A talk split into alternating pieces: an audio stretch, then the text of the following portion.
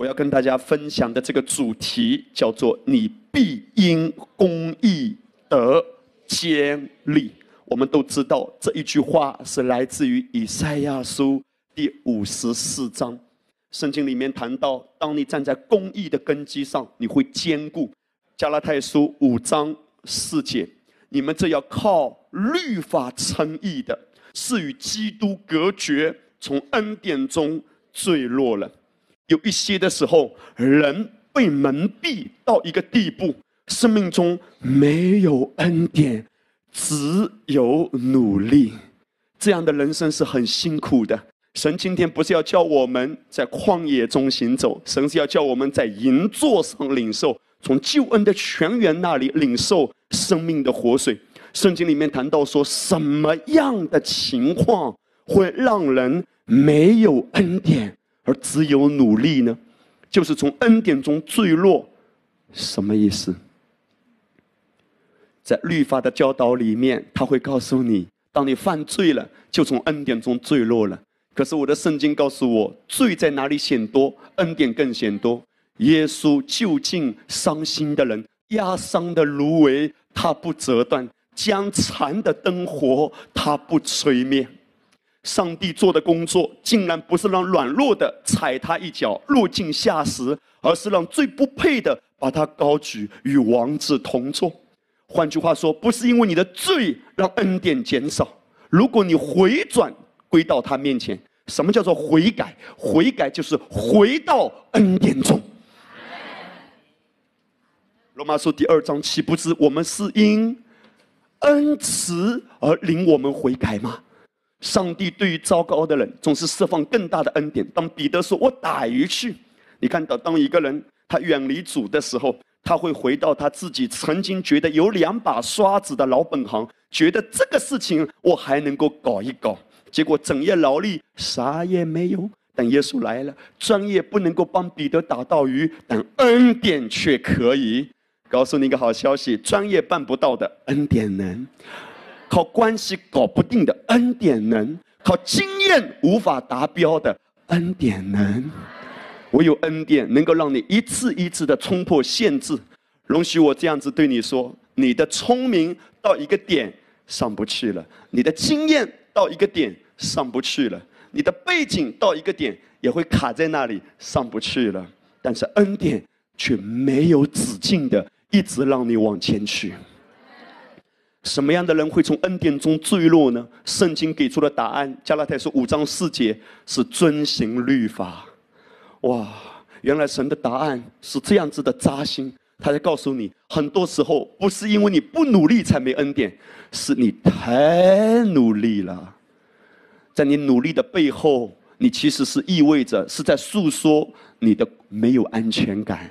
你之所以这么努力，是因为你不相信什么叫做白白的祝福。可是神对我们说：“你白白舍去之前，是因为你先白白得来。如果救恩是白白的，请告诉我，什么神舍不得赐给你呢？神今天要让你真正活在儿女的思维里面。你是因公义而建立的。许多时候，我们之所以摇摆，是因为你不知道你是圣洁、尊贵、公义所知之义的。”艺人，今天晚上我要鼓励你，活在恩宠之下，不是活在自己的努力之下。什么叫属灵人看透万事？其中有一点，你看见你生命中在哪一个部分没有恩典？根源是什么？就是我晚上要谈到的。神今天晚上要开你的眼睛，你是在教养儿女上感觉到一直没有恩典吗？你的儿女怎么教都觉得很艰难？是在财务问题上面一直卡在某一个点上吗？在财务上一直没有恩典吗？是不是你太忧虑了？你太努力了？是在服饰上一直没有恩典吗？是不是你怕什么东西，以至于你在抓什么东西？你所有所抓的，都反映出你内心的恐惧。信靠的人必不着急。律法强调的是 do，恩典强调的是 done。do 就是你要做做做，你才有祝福。恩典告诉你完工了，安息，看他，仰望他，听信福音，祝福追着你，打破世界一切的规律，打破人的思维，因为人的思维都是在没有安全感里靠自己努力的。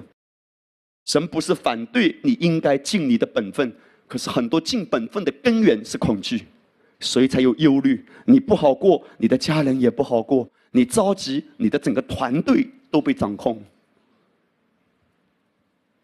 我看过忧虑的妈妈怎么样培养出忧虑的孩子，我看过急躁的父亲怎么样让整个家庭被毁灭的。我们的话语充满影响力。中国人说：“良言一句，山冬暖；恶语伤人，六月寒。”一个领袖、一个长者说的一些话语，对整个家庭、整个氛围会产生很大的影响力。今天神呼召你是一个有影响力的人，你的思维决定你的话语，而你话语说出来的会影响别人的生命。如果你的里面有焦虑、有恐惧，以至于你在抓。你的丈夫或者你的妻子、你的孩子、你的同事、你的同工，常常都会被你定罪。虽然你不是故意如此。有时候我的孩子看到我的时候会紧张，我知道不是因为我说了什么，而是因为我的表情太严肃。当我的心里面有很多重担，我的心思念里面没有想到孩子，我只想到我的压力的时候，我的全家人都会被我的脸色这一张臭脸给影响。他们宁愿去吃臭豆腐，也不愿意看到这张脸。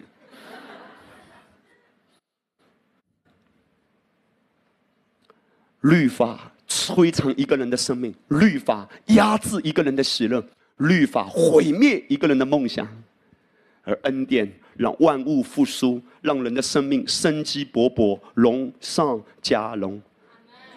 因公义得坚立，意思就是我们的生命中面对一些挑战，我们似乎觉得在摇摆，我们感觉到有点恐惧，有点惊慌，我们没有平安的感觉。可是主要让你回来，不要忘记你是异人。我们都很熟悉启示录第十二章，圣经里面谈到说，魔鬼的工作是什么？就是昼夜控告我们弟兄的。所以撒旦的工作就是控告。事实上，如果你研究“魔鬼”这个词，“魔鬼”这个称号，其原文来自于“戳入”这个字，意思就是用控告刺入某人。你知道撒旦的意思？原文哈斯旦，他的意思是什么？就是控告者。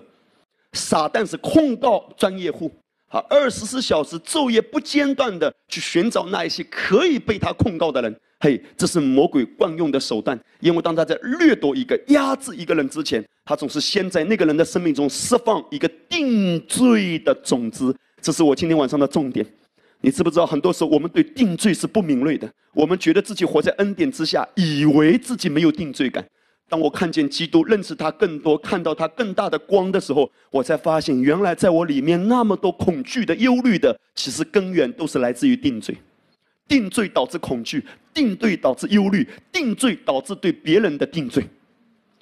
你相不相信，一个人不喜欢自己的时候，他也很难去接纳别人。一个不懂得自爱的人，无法去爱别人，因为他里面都被掏空了，他如何能够流出爱去流到别人生命中呢？主今天晚上要让你明白，你是多么的珍贵。如果你不能接纳你自己，你永远无法接纳别人。你不懂得爱自己，用他的爱来爱自己，你的周边的人永远没有好日子过。魔鬼如何拆毁一个家庭？就是让彼此之间说出定罪的话语，对彼此不满，揭别人的短。听好，遮盖是神的作为，定罪和揭露是鬼魔的作为。爱能遮盖许多的罪，而定罪却能够摧毁一个人的生命、一个家庭，甚至一个教会。每一个人的生命中都可能有一些不堪的过去，有失败的污点，有不容易消除的阴影。可是今天我们如何走前面的道路？过去的阴影可能会羁绊我们往前，可是今天主要让我们在他的真理中得自由，以至于我们可以飞得更高。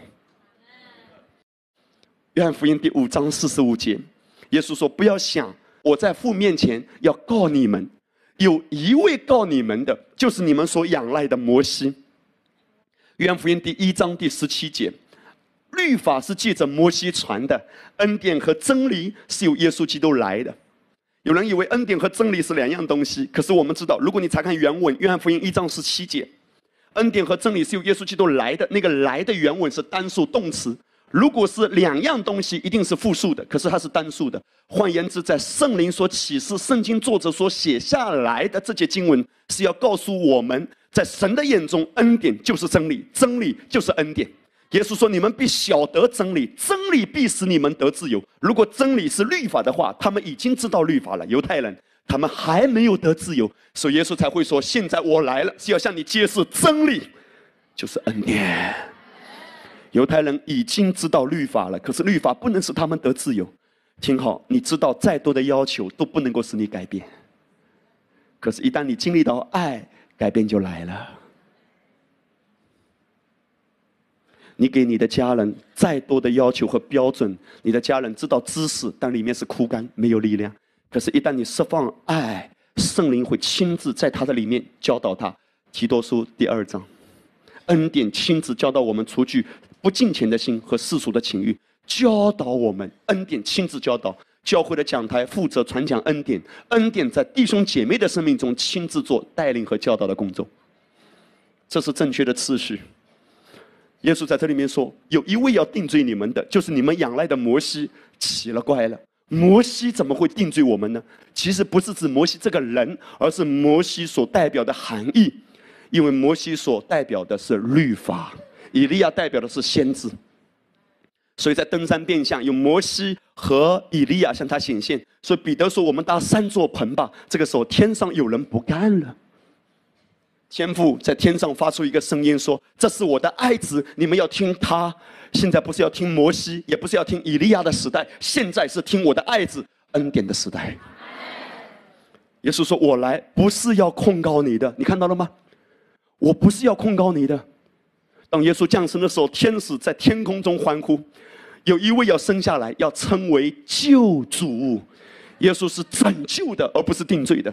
定罪会让一个人更加被压制。”而耶稣基督来释放恩典，他对撒该说：“今天我要住在你家里。”他对血肉妇女说：“得医治了之后，平平安安的去吧。”他对犯奸淫的妇女说：“我也不定你的罪，从此不要再犯了。不是先不要犯，然后我才不定罪，而是先不定罪，你就得着不犯罪的力量。”耶稣从来不定罪。耶稣说：“有一位定你罪的，就是你们仰赖的摩西。为什么你活不出喜乐？”为什么你的思维里面有很多的限制？因为你活在不同的律里面。我看过有一些所谓西方国家的幼儿的教育，他们给孩子设定的教育的期限，在某一个年纪段的时候，当中国的学生、中国的孩子在拼命的学知识的时候，他们是要玩得更疯狂，玩得更野。因为如果一个孩子没有玩够的话，他的思维已经被限制了。小小的年纪已经限制在思维里，会这个也不敢，那个也不敢，这个不敢想。因为当他稍微越界，就有一个声音说不可以如此，他的想象力就被局限了。更多的标准让人失去了更多的才华的彰显，更多的创意的涌流。因为有很多的律法的规条。耶稣说：“神的儿子要叫你得自由，你就真自由。”我们不相信传讲恩典会让人过圣洁，因为我们觉得没有律法，人就会堕落。可是约瑟的年代，律法没有颁布，他如何能够逃避罪？是因为他不知律法，但他知耶和华。是圣灵帮助我们过圣洁的生活，而不是要遵循某一个律。这一点非常重要。上帝说：“我不是来定罪你的，你们仰赖的摩西要定罪你。摩西所代表的律法让你定罪。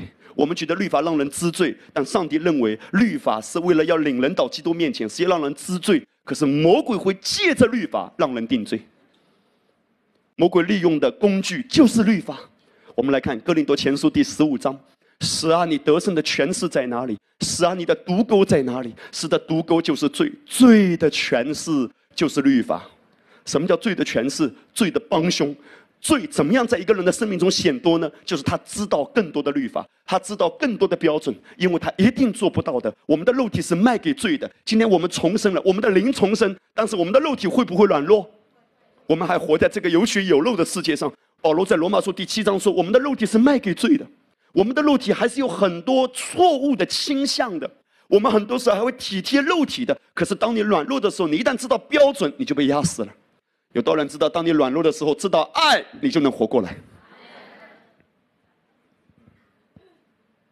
如何能够结出果子？除非你知道你是嫁给了基督，而不是依然归于律法。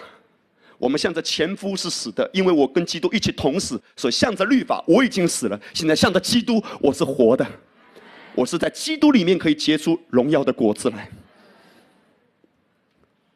我今天晚上要告诉你，你的思维里面有没有对自己很失望？哪一点你对自己总是不满意？在那一点你有压制？不是啊，为什么我灵里面不敏锐呢？为什么我祷告没有感动呢？因为在哪一点上，你依然对自己有不满意？哎，你说这个会连在一起吗？我祷告没感动，跟我对自己不满意有关系吗？息息相关，血肉相连。定罪让人听不到圣灵微小的声音，这才是根源。这次我们属灵研习会。你想听到神的声音吗？主啊，让我看见你的心意，让我更加聆听到你的话语。可以，可是必须要拔除定罪的声音，因为控告的声音太强烈，使你淹没在定罪的声音里，而听不到圣灵微小的感动。今天晚上我们要釜底抽薪的解决的一个问题，就是你里面的定罪感是不允许一丝一毫占据你的。虽然他常常还会来。但是你要开始很敏感的知道，在基督里都不再定罪了。罗马书八章一节，如今在基督里的就不再定罪了，因为定罪会让你不敏锐，定罪会让一个人呆滞的。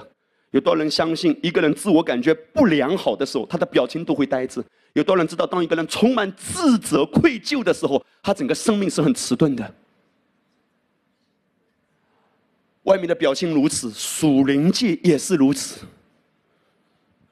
你一直在念叨你的丈夫，觉得他反应很慢，他没有力量，他不能够做这个，不能做那个。其实我告诉你，在他表面上看起来温温和和的背后，他里面因为你唠叨的声音，充满了定罪感。那些定罪感已经压住他了。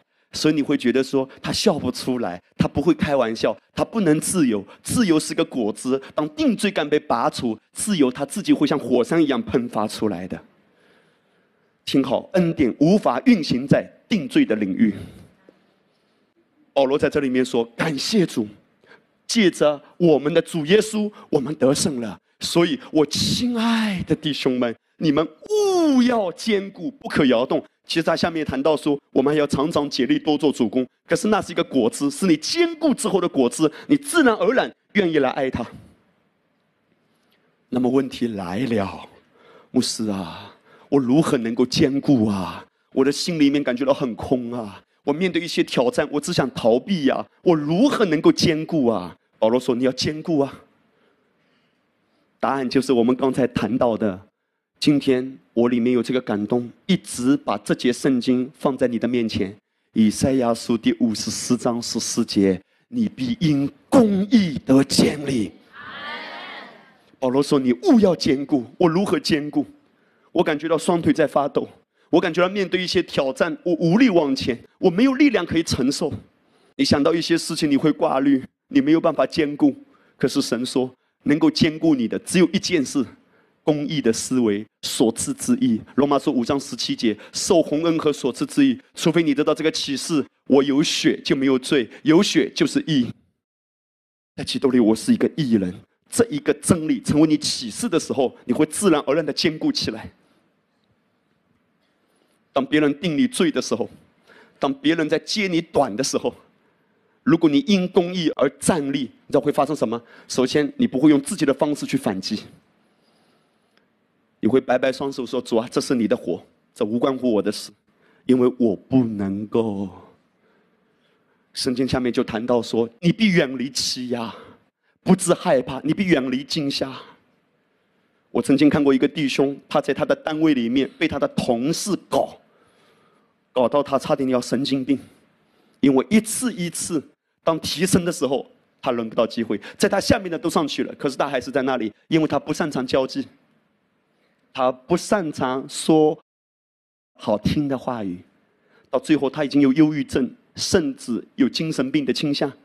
可是所有的问题都不是所谓精神病啊，或者其他什么部分，是因为有定罪感，因为有苦毒，也有定罪感。他觉得自己很窝囊，他把窝囊的苦毒都不是反映在对人身上，他对人那么的温和，他把所有的锋刃都折磨在自己的身上。他晚上躺在床上的时候，他虽然恨别人，可是他马上把刀枪一转到自己身上，是因为我窝囊，因为我这么笨，因为我这么糟糕。可是他白天起来的时候，对着人笑脸迎人。你知不知道这样的人是最痛苦的？你面对人的时候你会笑，你一个人面对镜子的时候你只能哭。主不是要让我们这样子过活，我也没有意思叫你冲着别人开始发脾气啊！怎么样？我以前那么自卑，那种贫穷的思维，曾几何时在我的生命中像乌云密布、阴魂不散的压制我。我里面有很暴躁的脾气，我的欲望像泛滥的洪流，我的怒气像燃烧的烈火，我的忧郁呢像压顶的乌云，一直掌控在我的生命中。魔鬼曾经那么强烈的掌控了我，我没有自由，没有喜乐，没有安全感。是因为义的意思在我里面那么弱小，而罪的意思，而黑暗的意思那么强烈的压制了我。今天教会如何能够得到自由？神的百姓如何能够像日头兴起，光辉烈烈？你必因公义得奖励。嘿，让我告诉你一个好消息：如果你开始有义的意识，你知道从灵界到物质界会发生什么？那些欺压你的都不敢了。哇，那么奇妙，那么奇妙，那么奇妙。当你从灵里面开始觉醒，你必不知害怕，你必远离惊吓。你知道魔鬼喜欢捏什么吗？软柿子，谁好捏，魔鬼就捏谁。那些有公义的思维的人，魔鬼不敢试，因为每一次他尝试要来攻击你，他自己要迎接的都是一个信心中发出的斥责和爱里面对上帝的敬拜。他恐惧那些灵里面发出敬拜歌声的人。圣经说：“凡聚集攻击你的，必因你扑倒。”原文说：“要向你投降。”当以撒挖井，挖一口有一口水，挖一口是一口，因为每口都有水。而仇敌呢，无论怎么挖都没有水。他们刚开始，以撒挖井就来抢夺，以撒挖一口就抢一口，挖一口就抢一口。可是以撒继续仰赖耶和华，以撒不跟他们争，因为他知道他在盟约之下有恩宠，无论我往哪里去，恩典追着我。到后面发生什么事情？他的仇敌主动来跟他妥协，我明明的看见耶和华与你同在，所以我们要签一个合约。如果有一天你兴旺了，你不要转过来折磨我。他们怕了，圣经特别提到一句话：我明明看见耶和华与你同在。那些曾经抢夺他的，现在怕他。以撒什么都没做，以撒只是当我仰望，从他那里领受。那些有公益思维的人，只会去领受，而不会去跟人搞。这是多么美妙的生命，也是世界所不能理解的。因为世界的人说哪里咽得下这口气？可是基督对你说：“我连命都舍了，还有什么气吞不下？”我愿意，鞭伤来吧，羞辱来吧，别人向他吐口水，吐吧，把他的胡须拔吧，荆棘戴在他的身上戴吧。也是说我可以承受，因为我为了爱你。我在你里面，我给你力量去饶恕、去爱、去接纳、去祝福，以至于保罗在罗马书发出掷地有声的宣告：他说，逼迫你们的，不要咒诅他，只要祝福，不可咒诅，而且要把炭火堆在敌人的头上，因为深渊在主，主必报应。你知道吗？很多时候我们只记得这些经文的后面，主必报应，主必报应。可是圣经前面却说，你要把炭火堆在他的头上，他的意思就是宽恕他、接纳他、饶恕他。无法想象，若不是基督的爱激励我们，我们的爱、我们的饶恕都是假的，是空洞乏力的。可是今天，基督的爱在我里面，每次当我转向他，爱就流出来。也许不是一朝一夕我就可以释怀，可是我知道我有路可以走，因为基督的爱是我灵魂的泉源。以至于以赛亚书五十四章十七节，下面就说：如果你因公义而建立，会发生什么？凡攻击你的器械，各种武器必不利用。魔鬼历史历代以来从来没有停止过制造新的武器，各种病毒一代一代新的病毒会出来，什么伊波拉，什么禽流感。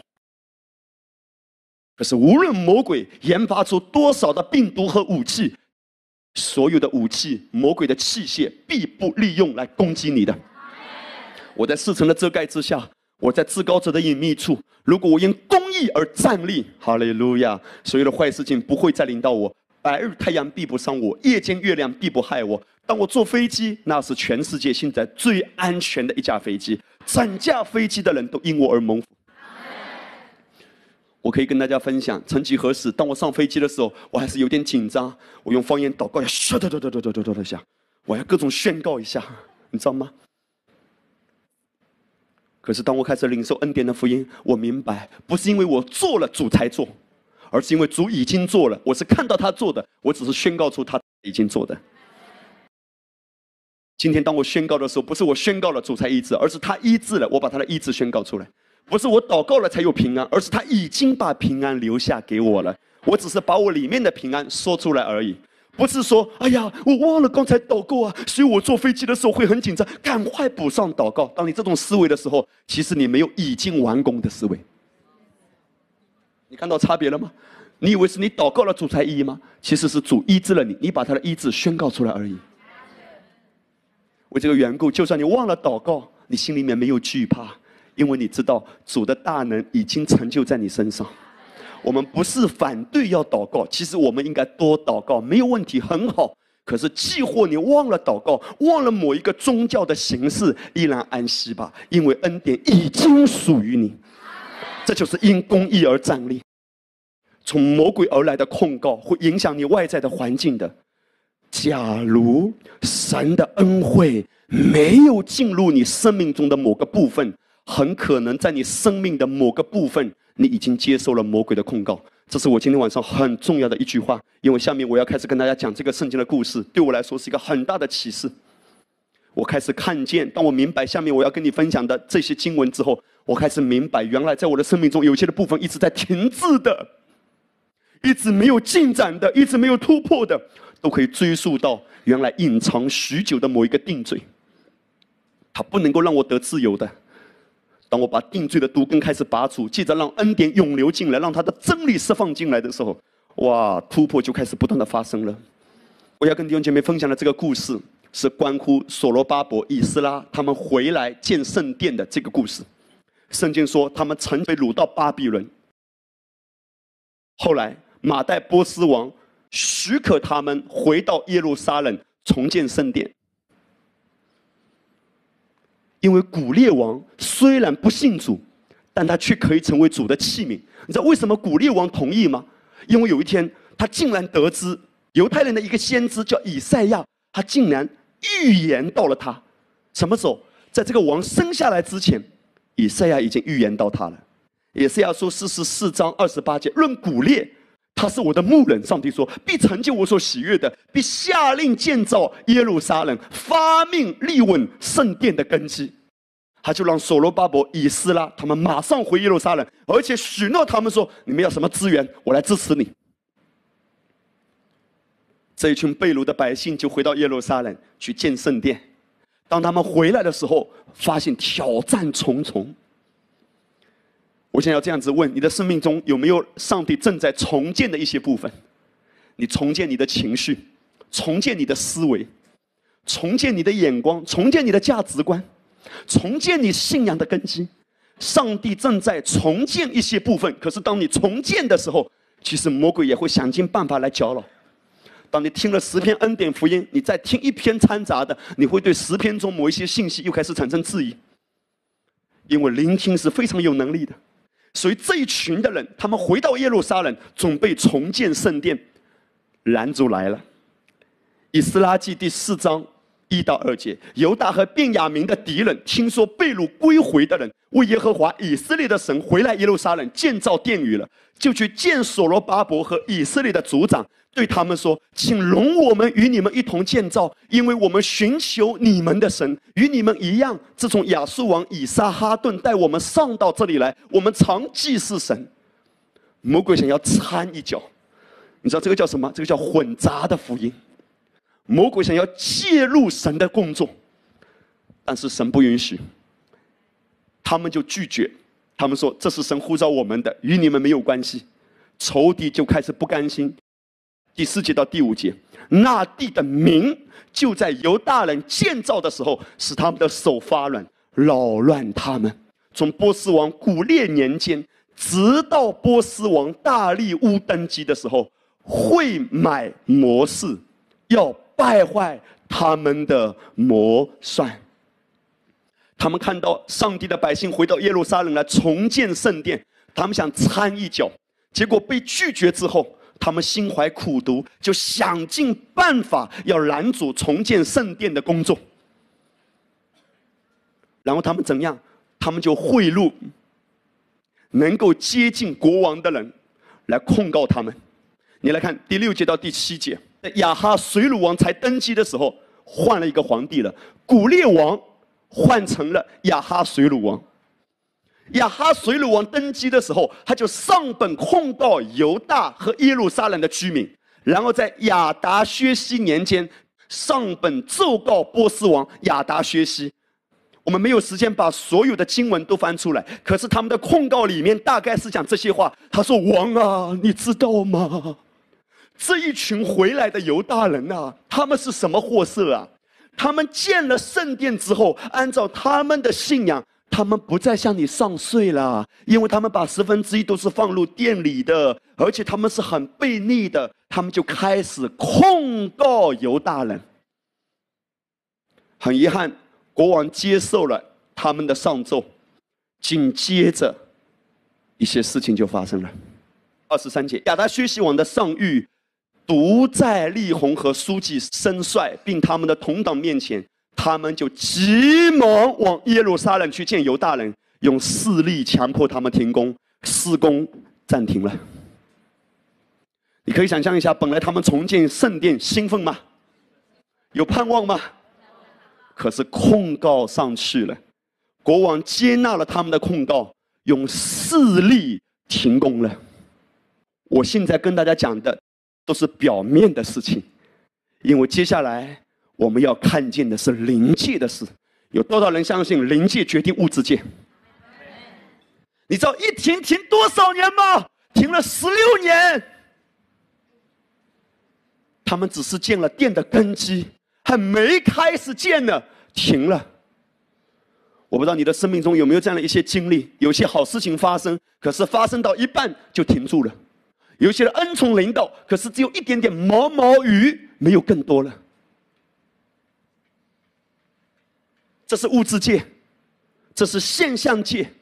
当他们开始重建圣殿，外面政治的环境、客观的因素。辖制他们，拦阻他们，使他们无法往上建造。可是下面我要跟你看到灵界到底发生了什么。属灵人看透万事。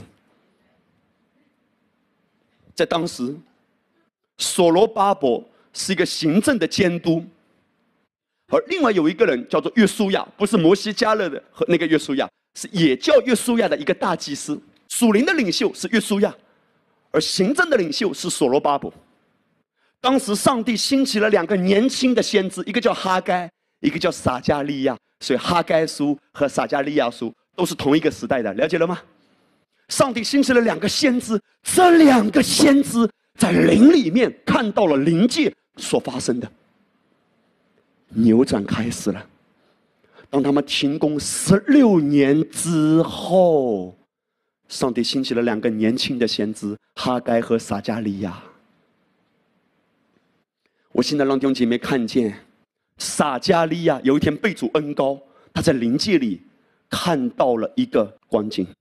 撒加利亚书三章一到三节，天使又指给我看，大祭司约书亚站在耶和华的使者面前，撒旦也站在约书亚的右边与他作对。这个约书亚就是大祭司。耶和华向撒旦说：“撒旦呐！”耶和华责备你，就是拣选耶路撒冷的耶和华责备你，这不是从火中抽出的一根柴吗？第三节，撒加利亚这个先知，他在林里面看到约书亚穿着污秽的衣服站在使者面前，原来大祭司约书亚被定罪了，魔鬼一直吐他，魔鬼一直控告他。他整个衣服是污秽的，你知道这意味着什么吗？大祭司约书亚接受了定罪。当他一接受定罪，外面的施工就停止了。这么明显，我看见很多人在一些事情上一直没有进展，其实主要让你明白，在灵里面你是否接受了哪一些控告的声音，其中的表现是你看自己很脏，你看自己很不配，你没有脸，你无法抬头挺胸，因为过去的失败成为拉扯你的一根绳索，把你限制。大祭司穿着污秽的衣服。然后发生什么？第四节，使者吩咐站在面前的说：“你们要脱去他污秽的衣服。”又对约书亚说：“我使你脱离罪孽，要给你穿上华美的衣服。”上帝对约书亚说：“约书亚，不要被定罪，脱去控告罪孽的衣服，脱下来，我给你披上华美的，华美的什么？圣洁的衣袍。”当神借着这个先知在灵里面有这样的洞察力，以致发出来的时候，感谢主，事情正在发生转变。我告诉你，很多灵里面的转变发生的时候，物质界、现象界不一定马上看得见，可是，一生的果效是从心发出的，也是从灵里面开始的。当你开始认识到原来我有哪些定罪的部分，以至于我要求自己，你知道为什么会定罪吗？很多时候，因为你自我要求太高了。你可以想象一下，约书亚是一个属灵的领袖。当敌人来搅扰，以至于他们来上诉国王的时候，他里面是有恐惧的。然后他会怎么想？我是一个宗教领袖，可能是我哪里犯罪了，可能是我哪里做的不够好，所以教会才这样，所以百姓才这样，所以神的殿才没有被建造，是因为我的问题。我听到有一个牧师告诉我说，有一段时间他教会里一个礼拜死了好多人，都是年纪大的长辈，一个一个离世。结果有一个声音传出来，人们就在私底下说，不知道为什么这个牧师来到我们教会之后，人就死得特别快。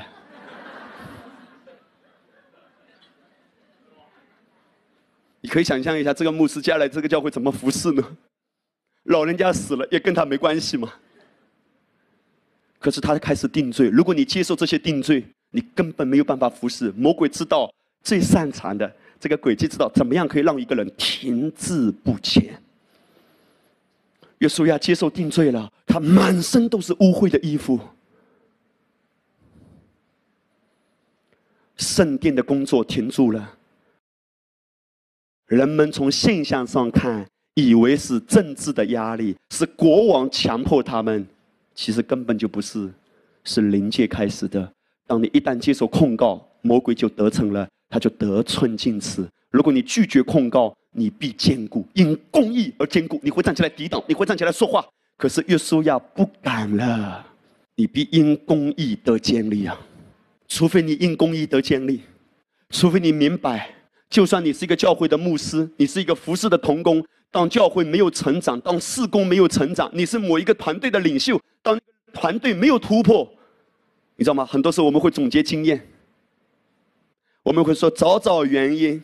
虽然我们总结之后，我们会说彼此鼓励的话，可是当我们在指出问题的时候，在回家的路上，我们听到的不是彼此说鼓励的话，而是定罪的话。你能听懂我的意思吗？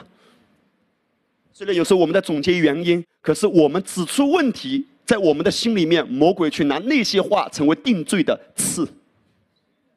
你接受了？你觉得是你自己的问题？我可以如此说：曾几何时，当我看到教会种种的挑战，我觉得都是因为我的原因，都是因为我的软弱。魔鬼如果把这种思维成功的植入在我的里面，教会一定会遭遇更大的亏损。因为当领袖被压制的时候，羊群会亏损吗？你看到魔鬼是怎样邪恶的计谋吗？除非领袖因公义而站立，当教会一点都没有复兴和成长，哈利路亚，不管我的事。当弟兄姐妹面对很多的挑战还没有看到突破的时候，哈利路亚，我无能为力的。若领袖不能因公义而坚立，领袖觉得那我要做更多，做更多，做更多，免得弟兄姐妹来控告我说我领袖没有才干，说我领袖没有爱心，说我领袖没有属灵的能力。所以领袖做更多的时候，是把自己耗得更干。以至于更无力带领教会。所有听懂的人说阿门。除非你因公义而站立，你回到主面前说：“主耶稣，我不能够，可是我不要接受定罪，我要活在你对我的带领的节奏里，而不是活在人对我的期待和要求里。”知不知道教会有一百个人就有一百个期待对牧师，一千个人就有一千个不同的要求和期待，而且每个人的标准都不同。有人以为牧师光光微笑还不够，一定要握个手才满足；有人以为握手咋够呢？必须要拥抱三个小时才够。拥抱三个小时咋够呢？还必须要按手祷告，各种款式方言祷告、悟性祷告、各种敬拜赞美，这样子服侍我一下我才满足。每个人的标准都不同，可是如果我们活在人的期待和要求里，我们等于是自己把自己搞干了。如果不是恩典福音，我们知道怎么死，但不知道埋在哪里。你可以想象吗？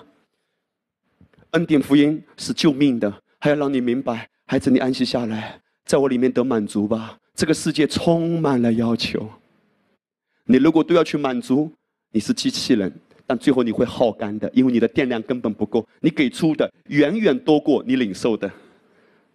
你知不知道，牧师在台上呈现的，不代表他台下都这么厉害。台上是因为主的恩高在他身上，是为了要喂养羊群。有时候让牧师看起来真的很有荣光。如果你的焦点在人身上的时候，无形之中你会对自己有很多的要求，因为你要逼自己达到某一些人的目标。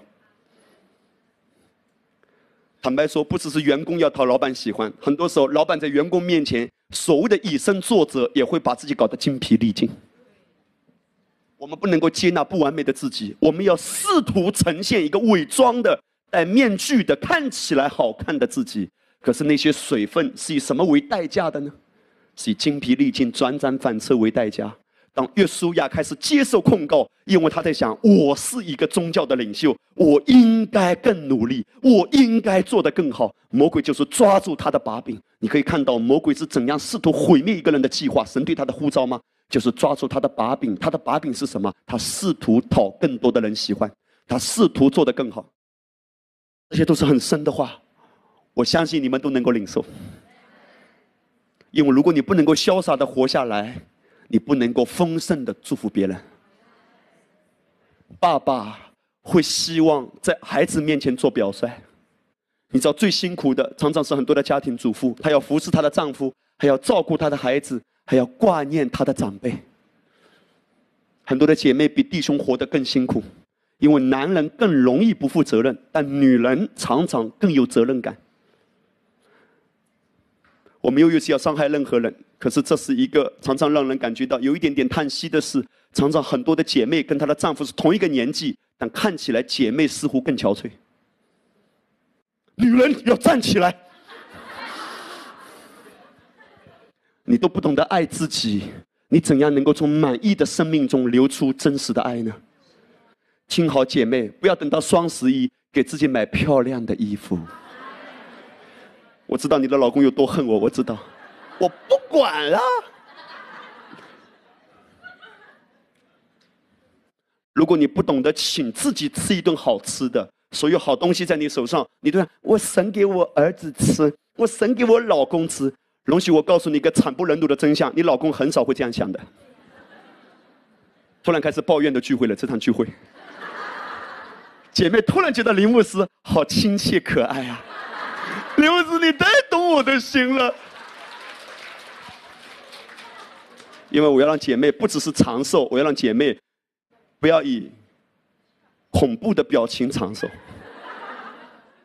美国有一个总统曾经说过一句话，如果我没有记错的话，是亚伯拉罕·林肯。他说：“一个人四十岁之后的面貌是要自己负责的。”四十岁之前是妈妈负责，爸爸负责，因为你长成怎样。四十岁之后，无论你是长得很凶神恶煞，还是和蔼可亲，是要自己负责的。看你自己的心里面装的是什么，你知道吗？当一个人开始成长的时候，他需要的不再只是外面的漂亮，是从里面发出的荣光和气质了。你里面装的是什么？你接受什么声音？除了大祭司约书亚，有另外一个人，所罗巴伯。也出状况了。撒加利亚看到一个林里面的场景，他就发出这个话。他对我说：“这是耶和华，只是所罗巴伯的。刚才是对约书亚说的，对不对？现在是对所罗巴伯说的。万军之耶和华说：不是依靠势力，不是依靠才能，乃是依靠我的灵方能成事。什么意思？所罗巴伯他是一个行政的领袖，当他承担带领以色列百姓重建圣殿的责任的时候，他其实是里面有一个自我关注：说我怎么样才能够让圣殿完工呢？”我双手空空，我力量薄弱，我如何能够让圣殿被建造起来呢？他一直都在看自己的缺乏，而上帝借着撒加利亚发出一个预言说：“所罗巴伯啊，不要看自己，不是依靠势力啊，不是依靠才能啊，是依靠耶和华的灵方能成事。”然后在第七节发出一个极大能的话语：“大山呐，你算什么？”在所罗巴伯面前，你必成为平地。今天在你的生命中，可能有疾病的大山，有财务上的大山，有任何看起来像大山一样的压制。他对所罗巴伯也对你说：“大山呐，你算什么？当你看自己的时候，一个苍蝇都像一个雄鹰一样的大；可是当你看他的时候，喜马拉雅也叫芝麻。大山呐！”你算什么？因为所罗巴伯一直在看自己的手，看自己的能力。我如何能够带领这个重建圣殿的团队呢？我们中间有一些，如果是要带领团队的，如果你一旦看自己，你就会想尽办法把自己表现得很好，然后让别人信服你说：“嗯，你是一个很好的领袖。”你累坏了。当我在恩典之下的时候，我看见一个真正有安全感的领袖，竟然是开口闭口说“我不能够的，我不能够的”。可是我发现他的团队的人更喜欢他。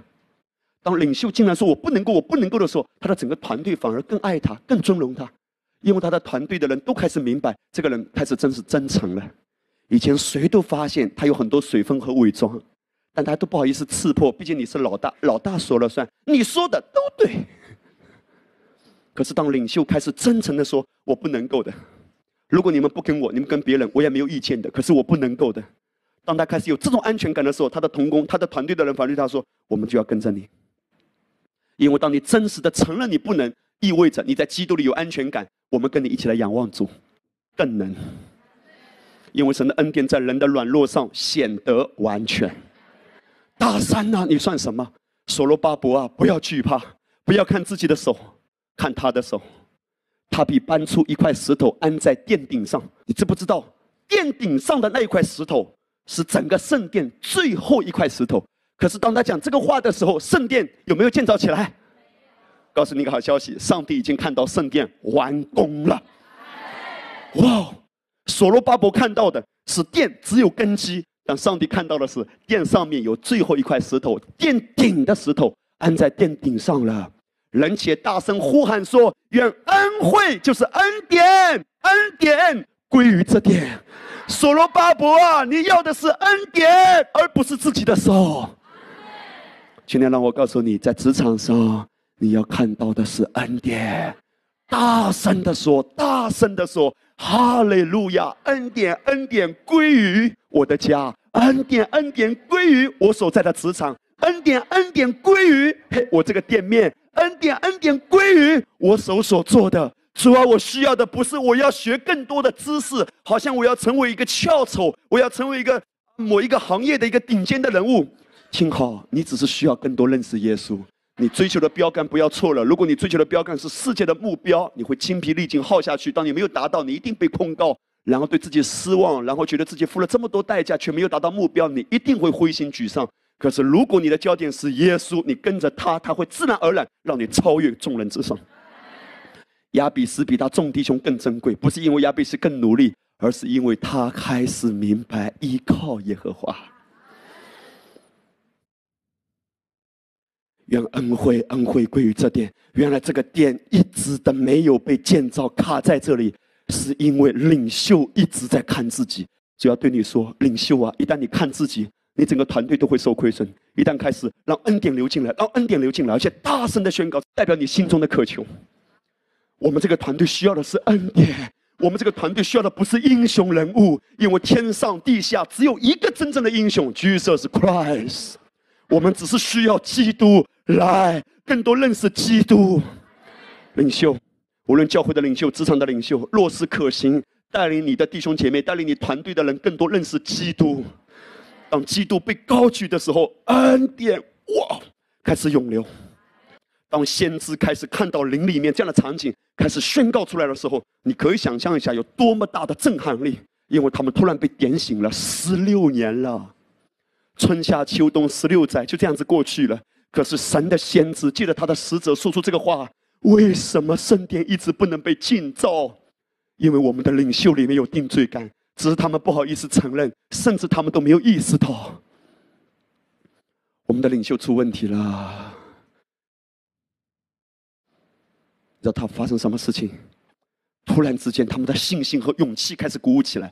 这一群的人一直被贬低，一直被打压，他们现在竟然有一种勇气，开始给国王写信，告诉国王说：“国王，你可以追查历史，我们建造圣殿是当时古列王下旨来支援我们的。可是中途出了一些状况。如果你回到历史库，你去翻一下历史的资料，其实是古列王许可我们，而且支持我们这样子做的。”第六章《以斯拉记》里面记载，于是大利乌王降旨，要巡查殿籍库内，就是在巴比伦藏宝藏之处，在马代省亚玛他城的关宫内寻得一卷，其中记着说：古列王元年，他降旨论到耶路撒冷神的殿，要建造这殿为献祭之处，建立殿的根基，然后把殿要多高多宽都记得清清楚楚。他们竟然有勇气写信给国王。十六年以来，他们一直被压制，不敢呐。你知道为什么吗？因为没有公义，就没有坚立。现在开始觉醒，搞了半天，原来是小鬼在搞啊！我以为是王跟我过不去呢，原来是小鬼啊！啊！突然之间鼓起神圣的勇气给国王写信，不知道为什么。国王突然心软了，因为当你里面开始觉醒，外面的环境就开始发生翻转。哈利路亚！哇！当你里面开始有异人的思维，搞了半天开玩笑呢。十六年以来，我被这个小鬼压了，以至于我不敢宣告，以至于这个慢性疾病，可能我觉得他一辈子到我死都要陪着我，以至于人家告诉我说这是遗传的疾病，永远不可能得释放的，我都信以为真了。现在搞了半天，神对我说，在基督里我是新造的人，我不是活在世界的律里，我乃是活在神的遮盖和保护里面。早不写，晚不写，为什么现在写？因为现在觉醒过来了。你需要的是从灵里面发出话语对你的点醒。当神借着先知撒加利亚和哈该，他们发出在灵里面的洞见的时候，哇！耶稣亚觉醒了，所罗巴伯觉醒了，我也开始觉醒了。原来外面的环境是可以改变的，可以改变的。哈利路亚。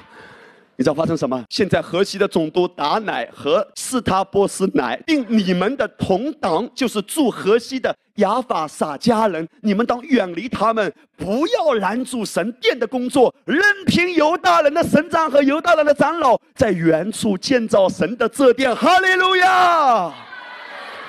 当觉醒开始发生，外面的环境开始发生，神的殿重新开工了。你可以想象一下吗？那一天，当他们重新开工的时候，十六年啊，很多人已经白发上头了。我相信很多人会流着眼泪。十六年以来，我们荒废了，因为我们不明白，原来我们被蒙蔽了。如果不是恩典福音，我不知道我要怎样来服侍。我的家庭被拆毁，我的服饰也被拆毁。可是我感谢主，恩典福音就是灵里的声音，它震动那一切需要被震动掉的。他告诉我说：“孩子，在基督里你是如此的尊贵，在基督里你不是要用用自己的努力来推动任何事，你来依靠耶和华，强势依赖王子。”十六年间，他们停滞不前。我们中间有没有一些弟兄姐妹，在你的生命中有一些的状况，可能比十六年更长？你觉得没有进展，你觉得没有突破？主要对你说，翻转要来到的。当你的里面开始觉醒。我知道是主的爱要对你说这些话。很多年以来，你被蒙蔽，你觉得是人的问题，你觉得是环境的问题，都不是，是因为魔鬼蒙蔽你，让你忘记了原来你可以拥有这样大的权柄，原来你是如此的尊贵，原来你是可以不用贫穷活一辈子的。中国的传道人都是前面加一个字叫“穷传道”。我们觉得做传道就是很辛苦、很可怜的。所以很多人不敢回应呼召。我们觉得做传道人、做牧师就是很委屈的，是有委屈，但更有喜乐。是因为你没有看过一个牧师、一个传道、一个服侍神的人可以那么潇洒、那么自由，所以神的教会荒凉，牧羊人缺少，大家不敢兴起，没有人愿意回应呼召，因为谁都愿意挣更多的钱，活得更体面，而不愿意来服侍主，还被人欺压，更少的工资。谁说的？当教会有贫穷的思维，教会就荒凉。可是我看见中国的教会正在觉醒，因着恩典的福音，神正在兴起哈该的时代、撒加利亚的时代、年轻的时代，就是你和我，不是年纪，是心，因公义而建立。在你的生命中，魔鬼可能压制你的家族，在某一些的点上，你觉得你的家族是没有盼望的，你觉得你的爸爸这个状况永远不能改变的，谁说的？当魔鬼压制你的时候。十六年以来，约书亚他是一个宗教领袖，可是他没有觉醒；所罗巴伯是一个行政的领袖，可是他没有进展，因为他看不见，他被蒙蔽了，光照在黑暗里了。神的道借着启示性的话语照进来，所以保罗说：“这睡着的人醒过来吧，基督的光已经照在你身上。”今天我们可以如此坦然无惧的宣告说：“我只要跟随耶稣，不要选择我想要的人生。主要我要跟着你的人生。无论你对我的人生有什么样完美的计划，我知道跟着你一定是荣上加荣的。”我们中间有些爸爸妈妈，不要再对孩子说出消极、负面、抱怨的话语。几乎你请教会的牧师祷告，都不要再论断你的孩子现在处境很糟糕。你要靠着主耶稣基督的圣名来宣告：虽然现在有挑战，可是异人的后裔必得拯救。我从前年幼，现在年老，未曾见异人的后裔被弃的。异人的头上是有福祉的，恩惠慈爱是随着异人的，必有恩惠如同盾牌护卫着异人的。异人祈祷所发的能力是大有功效的，异人的家中是有财宝的。这是异人的祝福，是你我已经在基督里得着的。看见这才是真正灵里的真相。属灵人看透万事，看透万事，魔鬼的计谋要失败了。神的儿女像日头兴起，光辉烈烈。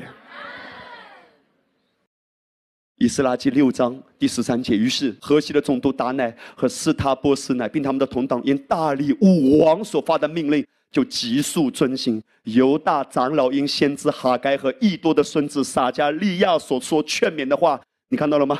哈该和撒加利亚他们发出话语，事情有进展了。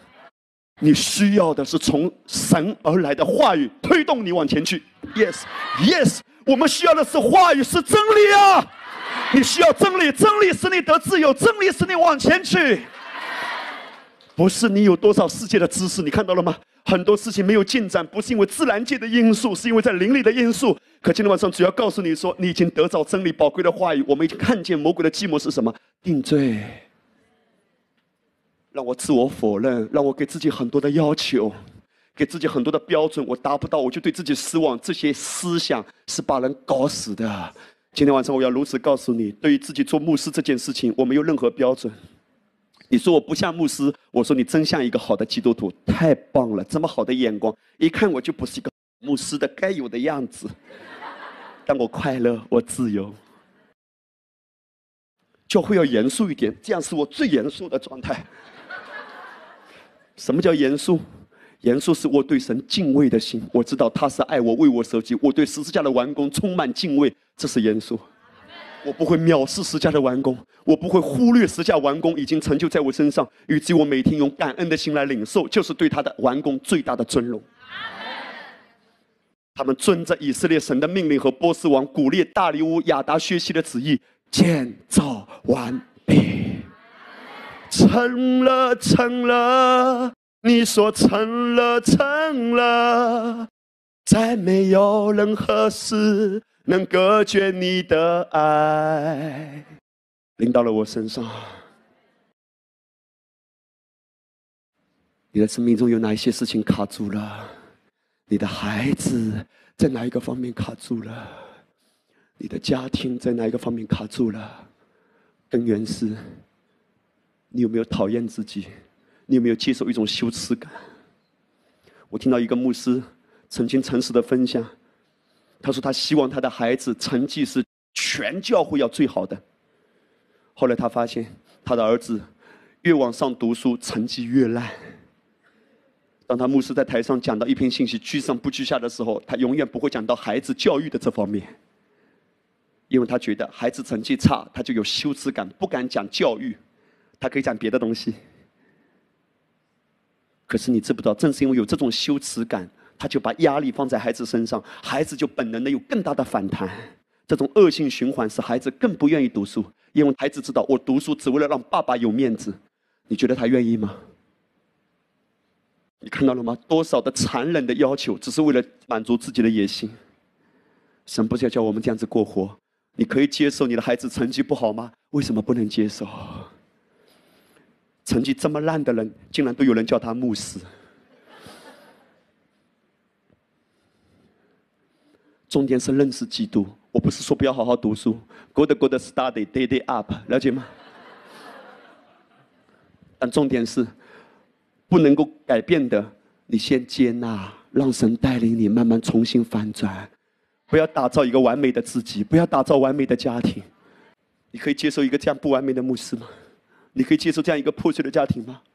靠着主的恩典，我能够接纳自己。不管你能不能接纳，我能接纳，我更自由了。因为我的安全感不再是你对我的看法，我的安全感是因为我因公义，我知道在基督里我是一个义人了。你我一样，不是因为牧师今天在台上讲到那么有恩高，你就觉得他就像神一样了，压根就不是。下了台以后没有恩典，都是很软弱的人。你我是一样的，我们只能每一天靠着他的话语过活的。所以说，我需要你每时每刻每分钟。如果没有你，我寸步难行的。你一旦能够接纳这样的自己，你就可以放别人一马了。为什么你旁边的人活得那么辛苦？因为你不能接纳自己，也不能接纳你身边的人。很多时候，你旁边的人如果跟你活在一起很辛苦，是因为你对自己有很多的要求。你把自己里面的苦水都转到别人身上。所以要对你说，孩子，我是多么的爱你。我多么的舍不得你被定罪，不要跟别人比，不要跟别人比，不要跟别人比，以至于让仇敌榨干了在你里面的自由和喜乐。真正的喜乐不是外面的，真正的喜乐是从里面的。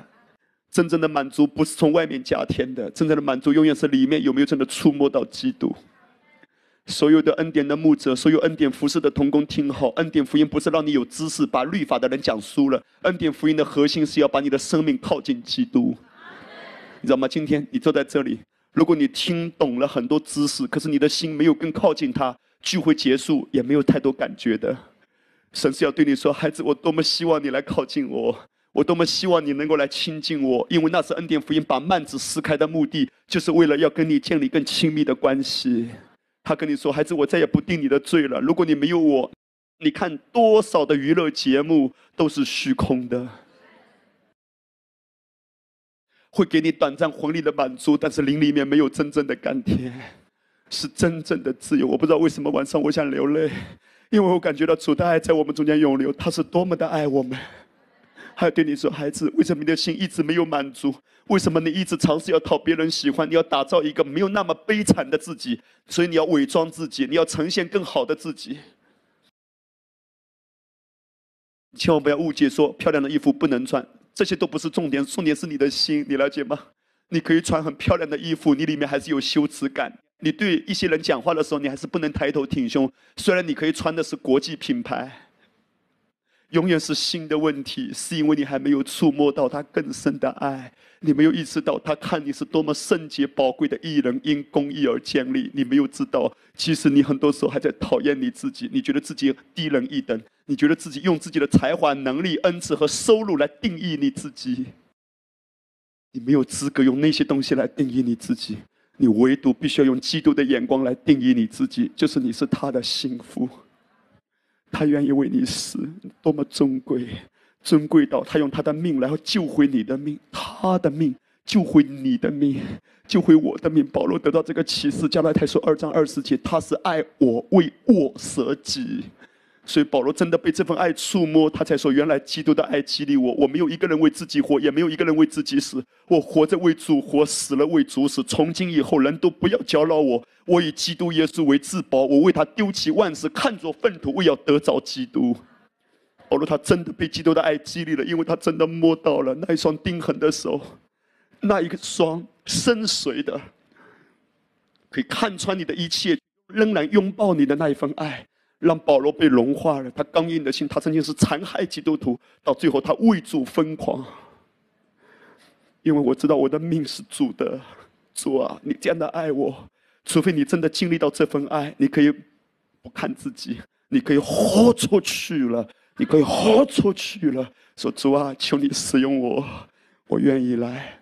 这再也不是一种律法的要求，而是被爱激励之后本能的回应，那就是生命的果子。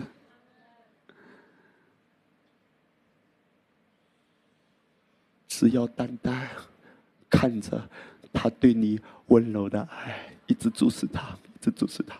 我不好，你爱我，你接纳我。站起来，请所有的人高举双手。我要每个人都安静，因为我感觉到主的同在就在这里。当你安静举起双手，我要让你看见在灵里面他温柔的注视你。他知道你生命中不为人所知的一些秘密。他知道在某一些的夜晚，你是不是感觉到很虚空、很转转反侧？他依然坐在你的身旁，就算你没有跟他祷告，你没有亲近他，他温柔的注视你。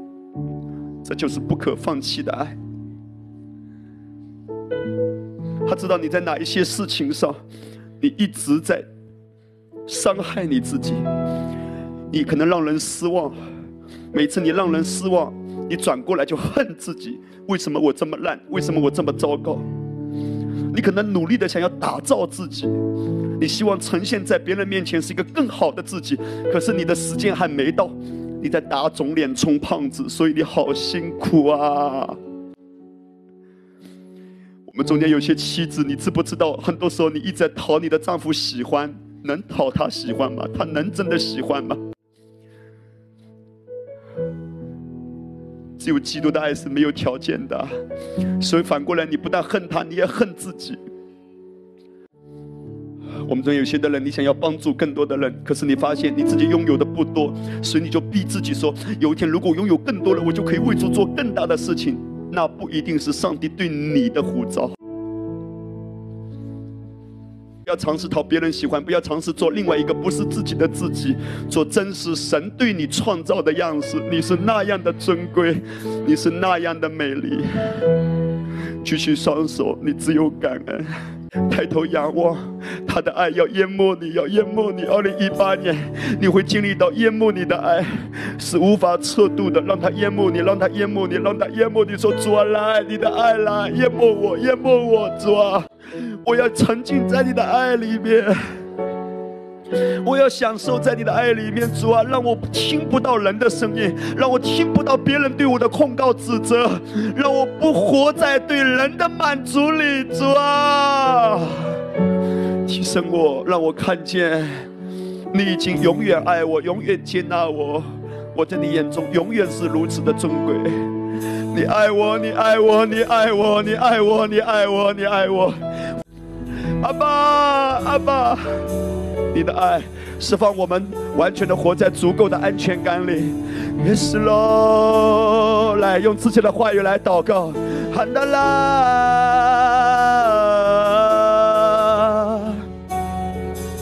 用自己的话语来祷告。，amen。跟他说心里话，把你的心掏出来，向他倾心吐意，领受他的爱，释放你更大的自由。